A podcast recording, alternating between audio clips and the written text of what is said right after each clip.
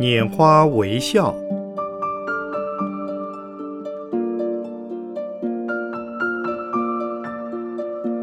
圣严法师著。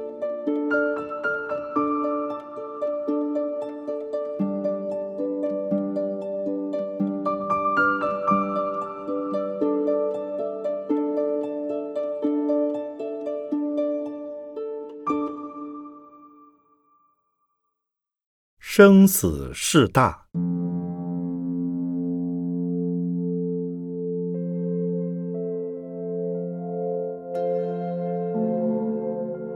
古代的禅者，例如永嘉玄觉大师，可为代表。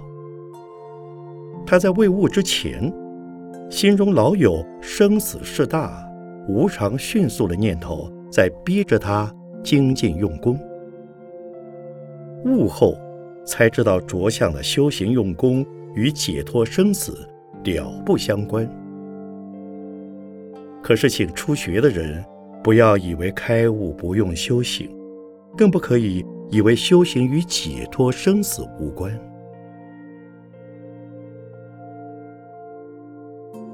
正因为生死的感受强烈，光阴迅速消失的体验迫切，才会及时努力。时时精勤，如救燃眉。也只有生死心切或关切生死大事的人，方有可能从名利物欲的单恋和声色获利的追逐中撤出一条脚来，拨出一些时间来从事佛法的修持。否则，打坐是为修身，看经是为益智。行善是为福报，礼拜持诵是为现实生活的逢凶化吉。这些均与佛法的了悟及解脱生死没有关系，但他们仍是信仰佛教的人，也从佛法得到了利益。不过，正信发心学佛的人，应该要有。与生死相关的动机才好，所以修净土法门的人，当以命中往生净土为目标；学禅的人，当以生死自在为要务。至于如何一步一步的修学，一步一步的走出生死的牢狱，那就要看个人的善根深浅。及努力程度而定了。且用如下的三个层次叙述学佛者的心态及其方向。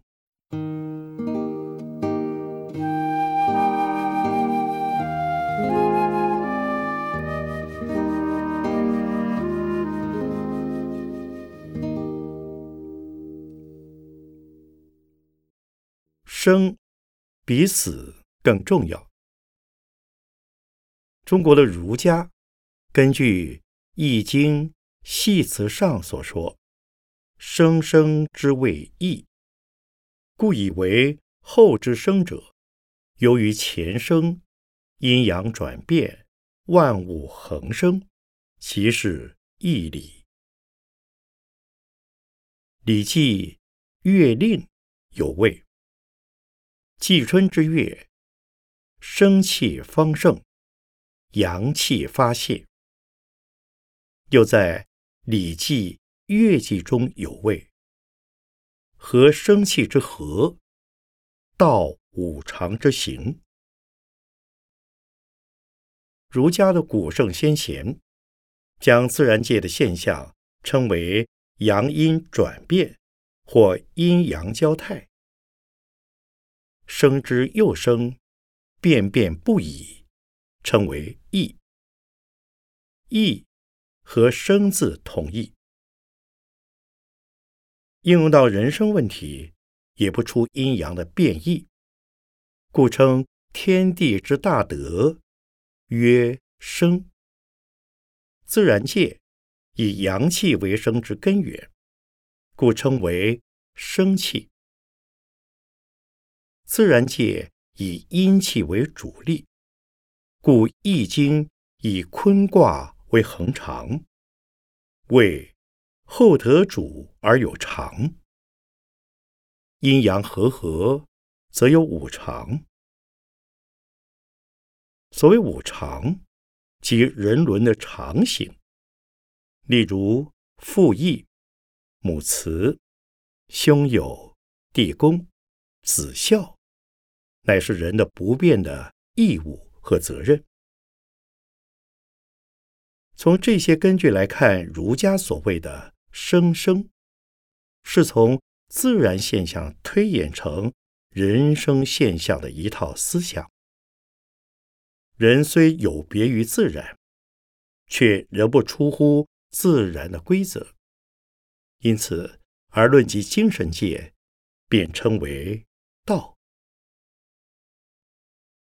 易经》系辞云：“形而上者谓之道，形而下者谓之气。”也就是超出于阴阳转变的物质范围之外的，叫做道。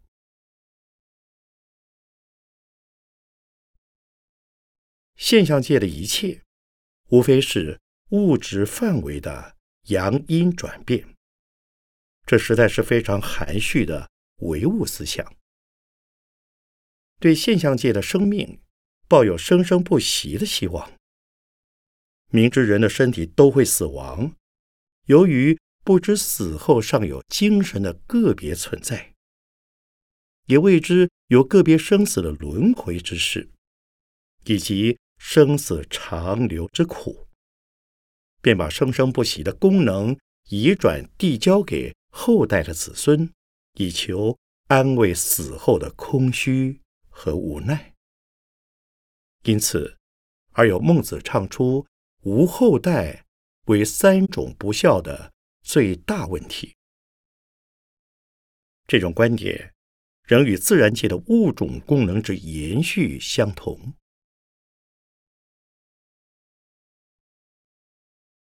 道家的思想本与儒家同根。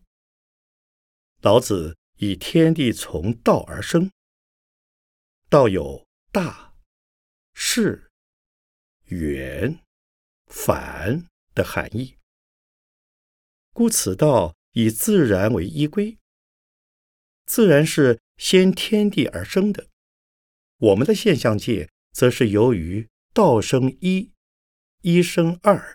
二生三，三生万物。万物负阴而抱阳，充气以为和。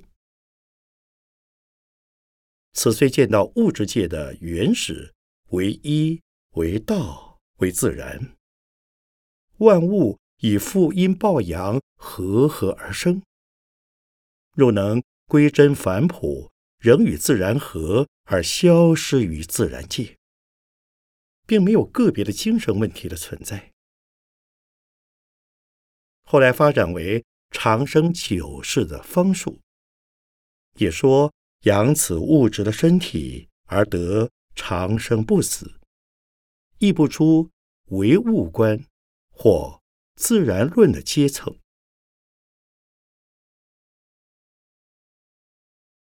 正由于人间的圣贤有此种看法。人间的普通人接触佛法之后，仍以求取现实生活中的实际利益为主。记得于本年初，以九十五岁高龄圆寂的广清长老住世之际，传说他有神通，每天都有成百成千的人去拜见他。他虽恒以老实多念。阿弥陀佛劝人去拜见他的人们，多半的兴趣则是想听听关于自己的运道，或者求取他的大悲咒水。有病治病，无病消灾免难，开智慧，增健康。来我们农禅寺的人，多半也是由于现实生活中有了困扰，来念佛。来打坐，来听佛法，因此而使他们得到身心的疏解，从无可奈何中重新振作起来。我在美国写的第一篇劝人打坐的文章，坐禅的功能，也是从身心的调和、健康、长寿、愉快等现实的利益为着眼。追求现实生活的利益是人之常情。如果见到出来佛寺求帮助的，不先只给他生的希望，便以死的恐惧。来吓唬他或教训他，那是非常不智的。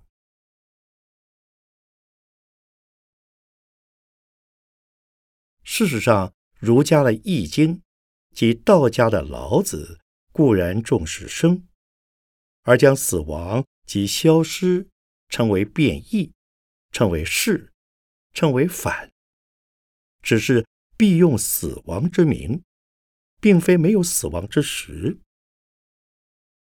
正像今天的日本及台湾，有许多大楼没有第四层，而将第四层跳称为第五楼，虽免用了发音与“死”相同的“四”字，而四楼仍是四楼一样。佛教亦不例外，经中处处说：“此生。”故彼生，此灭故彼灭。明明是讲的原生原灭观，可是，在单独使用之时，只称原生论或缘起观，而不称死论与缘灭观。因为生起与死灭都是现象的动作，既是动的，称为原生缘起。更加相宜。佛法在世间也以给人类指出正确的生活态度与清净的生活方式为目标。如能做到生活的态度正确，生活的方式清净，便是自利利他的修行者，便可能减少乃至解脱烦恼的困扰，也就是。走着出离生死的菩提大道了。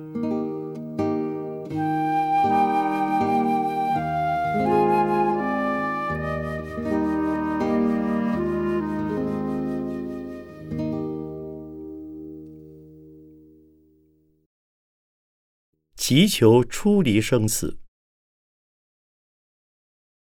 有一种人，心量狭小。性格偏激，一旦由于各种因素使他们厌倦世间生活，便有急求出离生死的倾向。有一种人自信不足，对世间烦恼的诱惑无法摆脱，一旦接触到佛法，便有提升修成解脱道的意愿。有一种人似是而非的知道一些佛法，认为学佛必求成道，修禅必得开悟。若不成道不开悟，即等于盲人夜行。若在生前不能了脱生死，便等于冤枉来到人间一趟，因为死后不知何往，所以急求悟道。此在佛陀出世之前，已有终生修行的外道；在佛出世之后，有阿兰惹处住的比丘。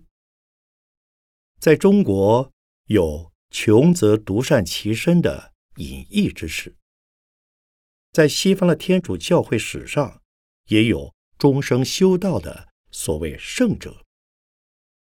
这正证明了人类之中有一类人的心相。是偏于急求出离而独自修行的。在中国早期的禅者，例如西域的阿兰惹比丘，或被称为瑜伽式的苦行僧，他们远离人间，过着离群所居、艰苦独修的生活。释迦时代。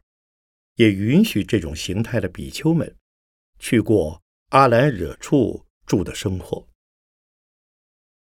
住处虽不同于一般的人间比丘，仍要求他们每半个月集合就近的比丘们举行说戒，并检讨各自的修行生活。此与完全的与人隔离还是不同。目的是借大众之力来督测并纠正各自的修行生活。佛世的绝对多数的比丘是合群而居于精舍的人间比丘，过团体生活，起居有次序，行止有定处，坐席有定时。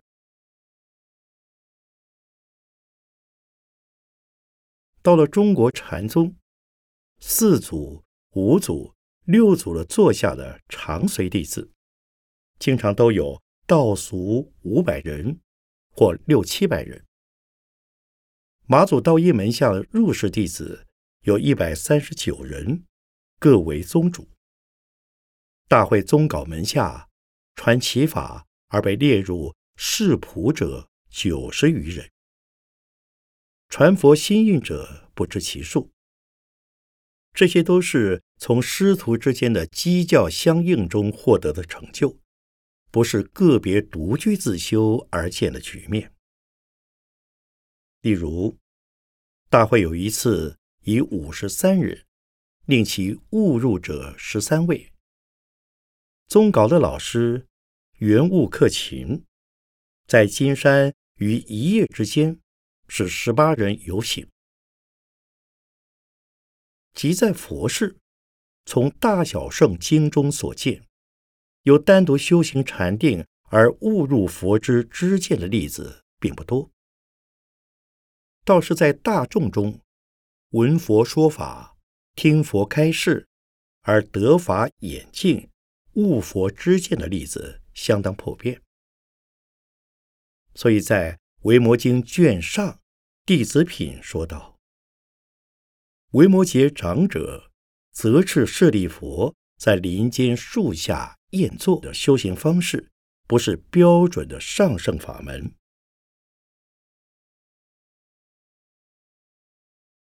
可是，人间既然存在着这一类根性的众生，佛也未便禁止他们。”虽然释迦世尊于成道之后，明示他的成道不是由于六年的雪山苦修，但他曾经有过六年的苦修也是事实。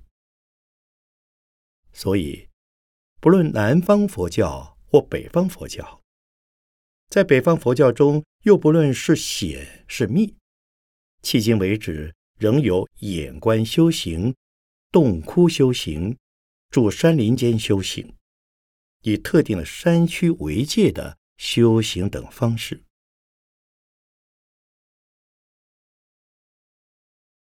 中国佛教的眼观，或通称闭关的方式，未见于古代的记载，乃是近代的风气。可能是受了西藏喇嘛教所用长期的洞窟修行或秘密修行的影响。例如，密教的四加行以及某些法门，必须付出相当长的时间，反复的持诵、礼拜、观想等，方能成就。这在佛事也有例子，即是每年夏季三个月的雨安居，比丘们在三个月中有所成就。经过三个月定期安居的修行，的确有不少人因此悟道的，后人称为克正。日本的禅宗将东齐的禅修称为腊八克其摄心。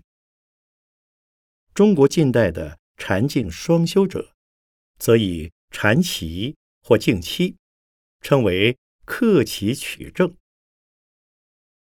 不过，这是团体生活的定期修行，与长期的个别修行，而且以了脱生死为起者，大不相同。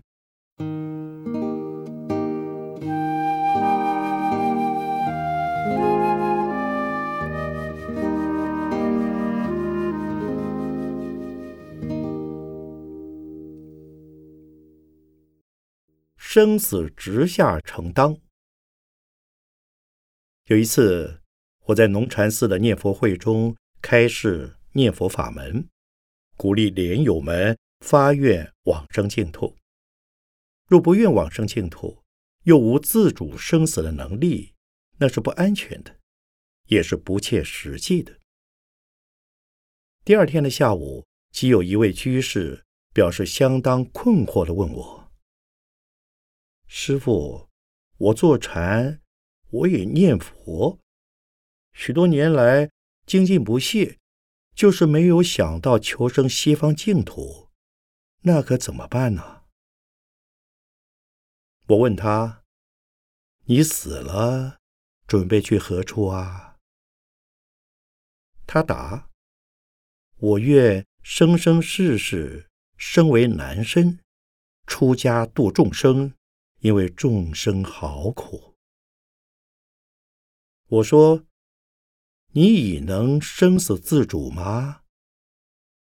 他说：“不能，所以请示师傅。”事后我告诉他：“佛法本有难行道及易行道的两大流，求生西方净土。”是易行的殊胜方便。通常的大圣菩萨道，乃是难行能行、难忍能忍的难行道。诸佛发愿，首以利济众生为要务，不以自求出离为先着。所谓自己未度先度人，乃是菩萨出发心。此意并非是指不学无方、空喊度生的口号，乃是修一切行、学一切法，皆是为了度人的方便。先舍自私的自我中心，而努力从事于一切的修学方便。这种人，正同阿弥陀佛于因地中发四十八愿，以成就国土。成熟众生，所以但能信心具足，愿心坚固，福慧兼修，定心不摇，念佛心是佛，何必求生西方净土？能在人间努力于人间净土的建设，更近乎佛陀出世化世的本怀。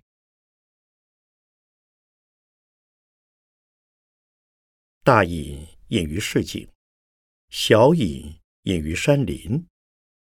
等于说，虽不能自主生死，至少要在信心、愿心、定力坚固之时，时可修行难行的菩萨道。也等于说，菩萨的果位越高，越能随类摄化，随机应付。乃至入于无间地狱，犹如居于三禅天境。至于尚未具足信愿定力的人，又如何做到生死直下承当的程度呢？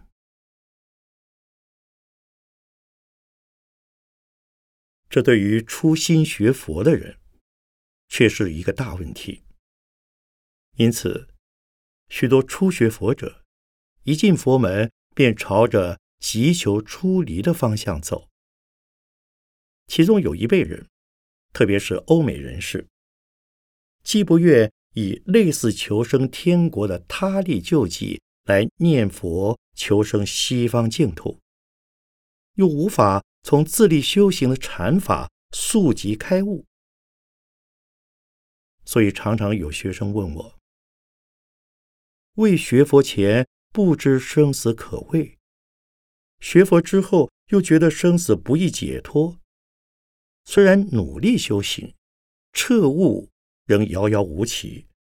总不能叫我割下家庭事业和工作，用全时间、全生命来用功吧？纵然如此做，又有谁能保证我一定会彻悟呢？如在未彻悟前我已死了，我将会有一个什么样的未来呢？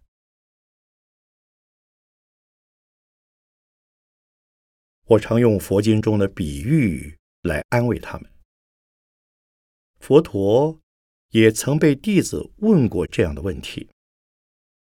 佛陀说：“不要害怕。你看见过树吗？如果用绳索将一棵树从小就向西面拉，长大后它是朝向西面的。砍伐时，不论吹着什么方向的风。”乃至是从西方林面吹来，这棵树倒下的方向一定还是朝向西面的。这是说，用功重在平时的努力方向，不必担心死后的去处。平时修行，信愿具足，就不愁死后随业堕落。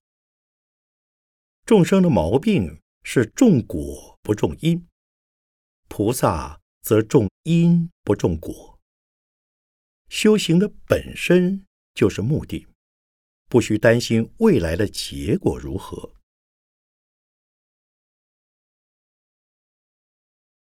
若用禅的立场来看，可以抄一则六祖的四孙石头西迁的公案如下：一日。有僧来问西迁大师：“如何是解脱？”西迁反问：“谁俘汝？”僧又问：“如何是净土？”西迁再反问：“谁构汝？”僧更问：“如何是涅盘？”西迁仍反问：“谁将生死与汝？”这也就是说，本来无福、无垢、无生死，何必要追求解脱、净土、涅盘呢？自心不受外境所困扰，便是解脱；不被贪、嗔等烦恼所染。便是净土。不恋生死，不畏生死，虽在生死，即同涅盘。若能面对任何境界，不起取舍心厌之心，就是解脱自在。如果仍有解脱道可修，仍有净土可生，仍有生死可了，便在坚固的执着之中。岂有真正的自在解脱？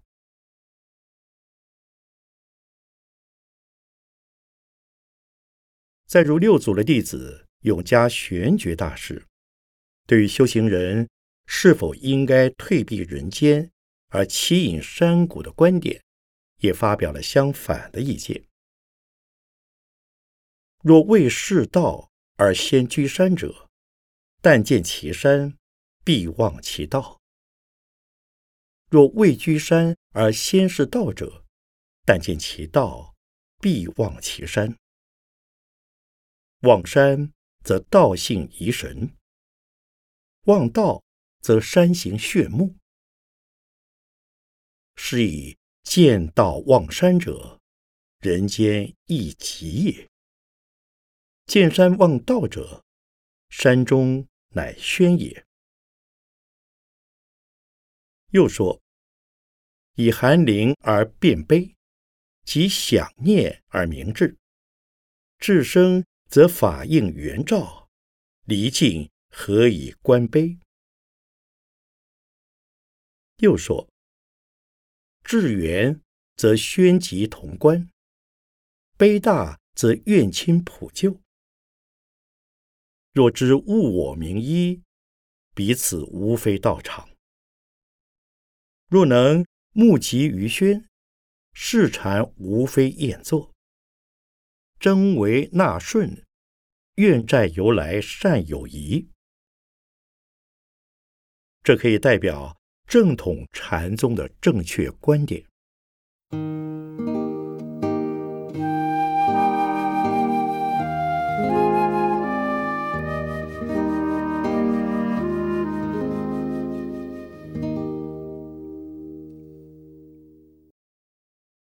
一般人光晓得精进办道和努力用功的意思，是指礼拜、持诵、打坐参禅和阅读三藏教典。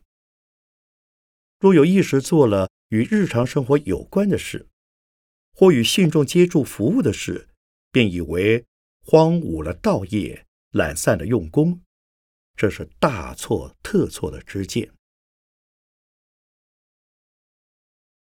从修行的态度而言，可分作四个层次：一、为己而成己；二、为人而成己；三、为人而成人；四、成人不为人。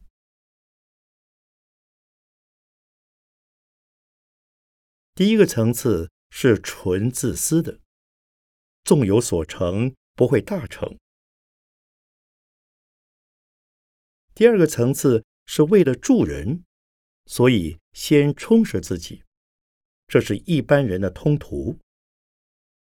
不过，若抱着未成佛前不度众生的态度，他将落于第一个层次去了。第三个层次。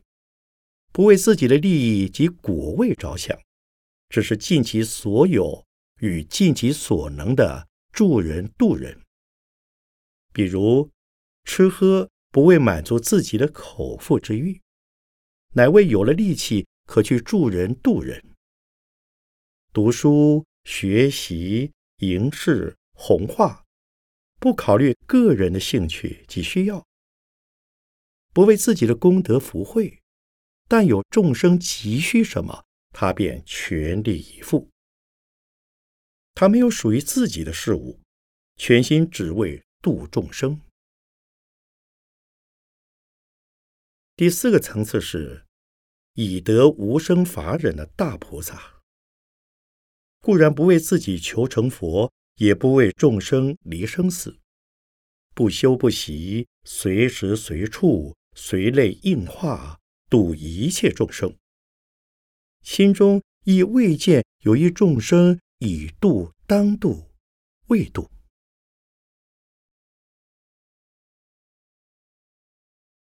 我们初学佛法的人，应以第二层次为基础，第三层次为实践的依准，否则不落于自私自利，便会以为人成己做借口。仍落于自私自利的层次。比如说，为了渡人，所以先渡自己。结果他是只顾自己修道，不管他人死活的自私鬼。自私鬼而能了脱生死，没有这样的道理。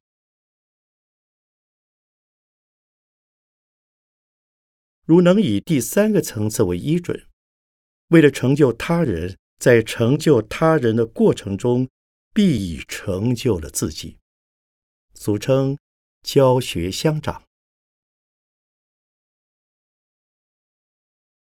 我有一位中国学生，大学毕业之后，即在一间中学教书。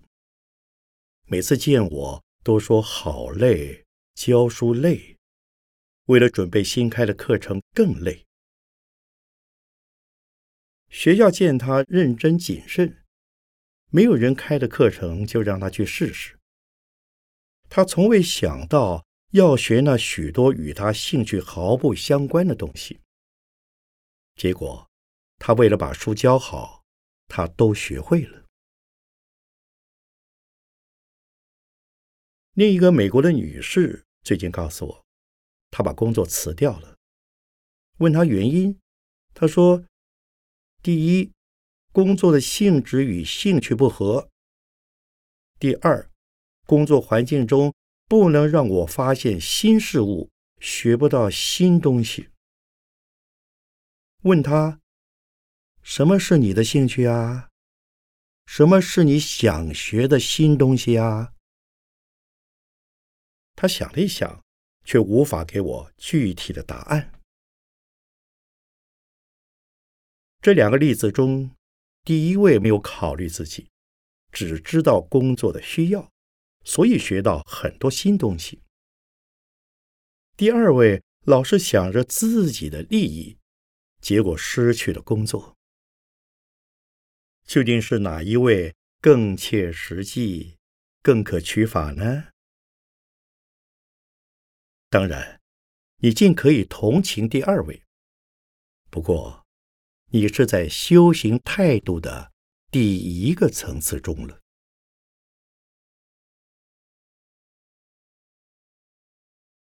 我在台湾龙禅寺主持的禅期，由于报名的人数多，录取的人数少，有几位居士为了把名额让给他人，所以始终不报名。但是愿意担任厨房饮食的护妻工作，结果。我发现护妻人员所得的法益不一定比打妻人员所得的少。如有一位家境不错的女居士，在厨房里护了一次禅期之后，便对农禅寺开始做多方面的热心护持。我问他，在厨房里得到了什么利益呀？他说。什么也没有，只是觉得有那么多真心修行的人吃了我亲手炊煮烹调的饮食，就有说不出来的欢喜。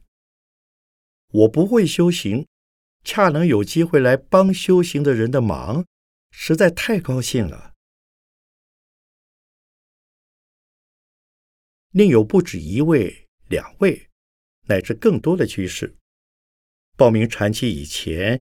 已向我直接或间接的要求让他们参加进入禅期其中，也是全力以赴的用功。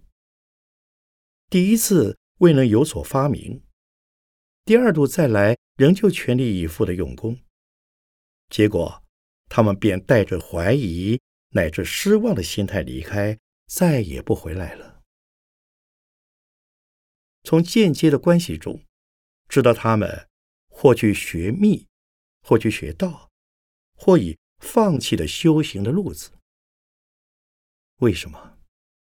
只为他们没有追求到他们心目中的悟境。以上两个相反的例子，第一个是正确的修行态度。六祖砍柴舂米，旁居士妇女。编制竹篓，香岩删除草木，百丈家风，一日不做，一日不食。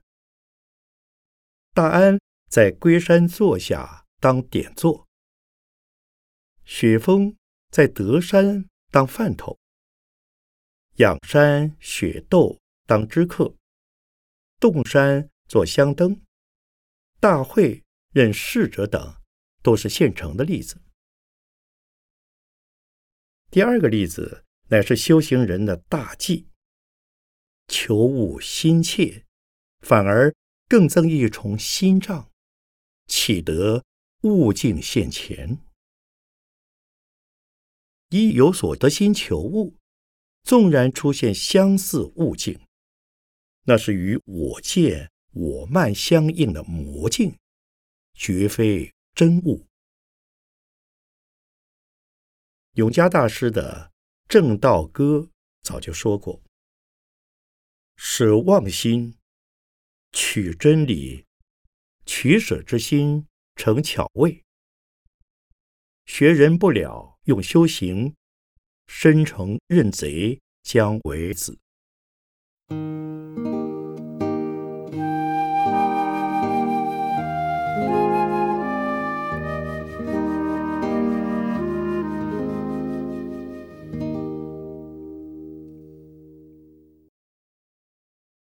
曾有一位新出家的弟子，哭泣着对我说：“我发觉我没有道心，求师傅开示。”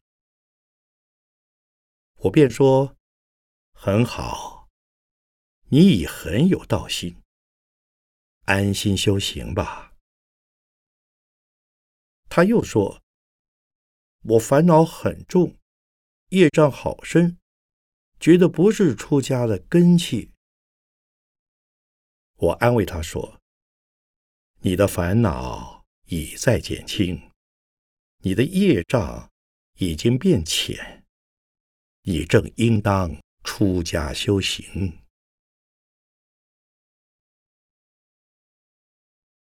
又曾有一位弟子向我求忏悔：“师傅啊，我看到大家好会修行，我就是不会修行。”每天白吃白喝信师的供养，罪过好大，怎么办啊？我告诉他，大家会不会修行，与你不相干。我证明你是正在修行，能够以出家的僧相接受信师的供养，就是大功德。只要是自己尽力而为。并且量力而为就好。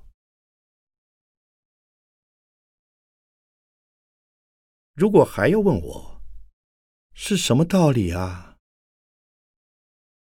老僧告诉你，《六祖坛经》不是说过吗？常自见己过，与道即相当。不论多大的过失，直下承当，变成无过。生死大事亦复如此。虽有生死，而能不恋生死，不惧生死，直下承当，变成自在于生死之间的大解脱人了。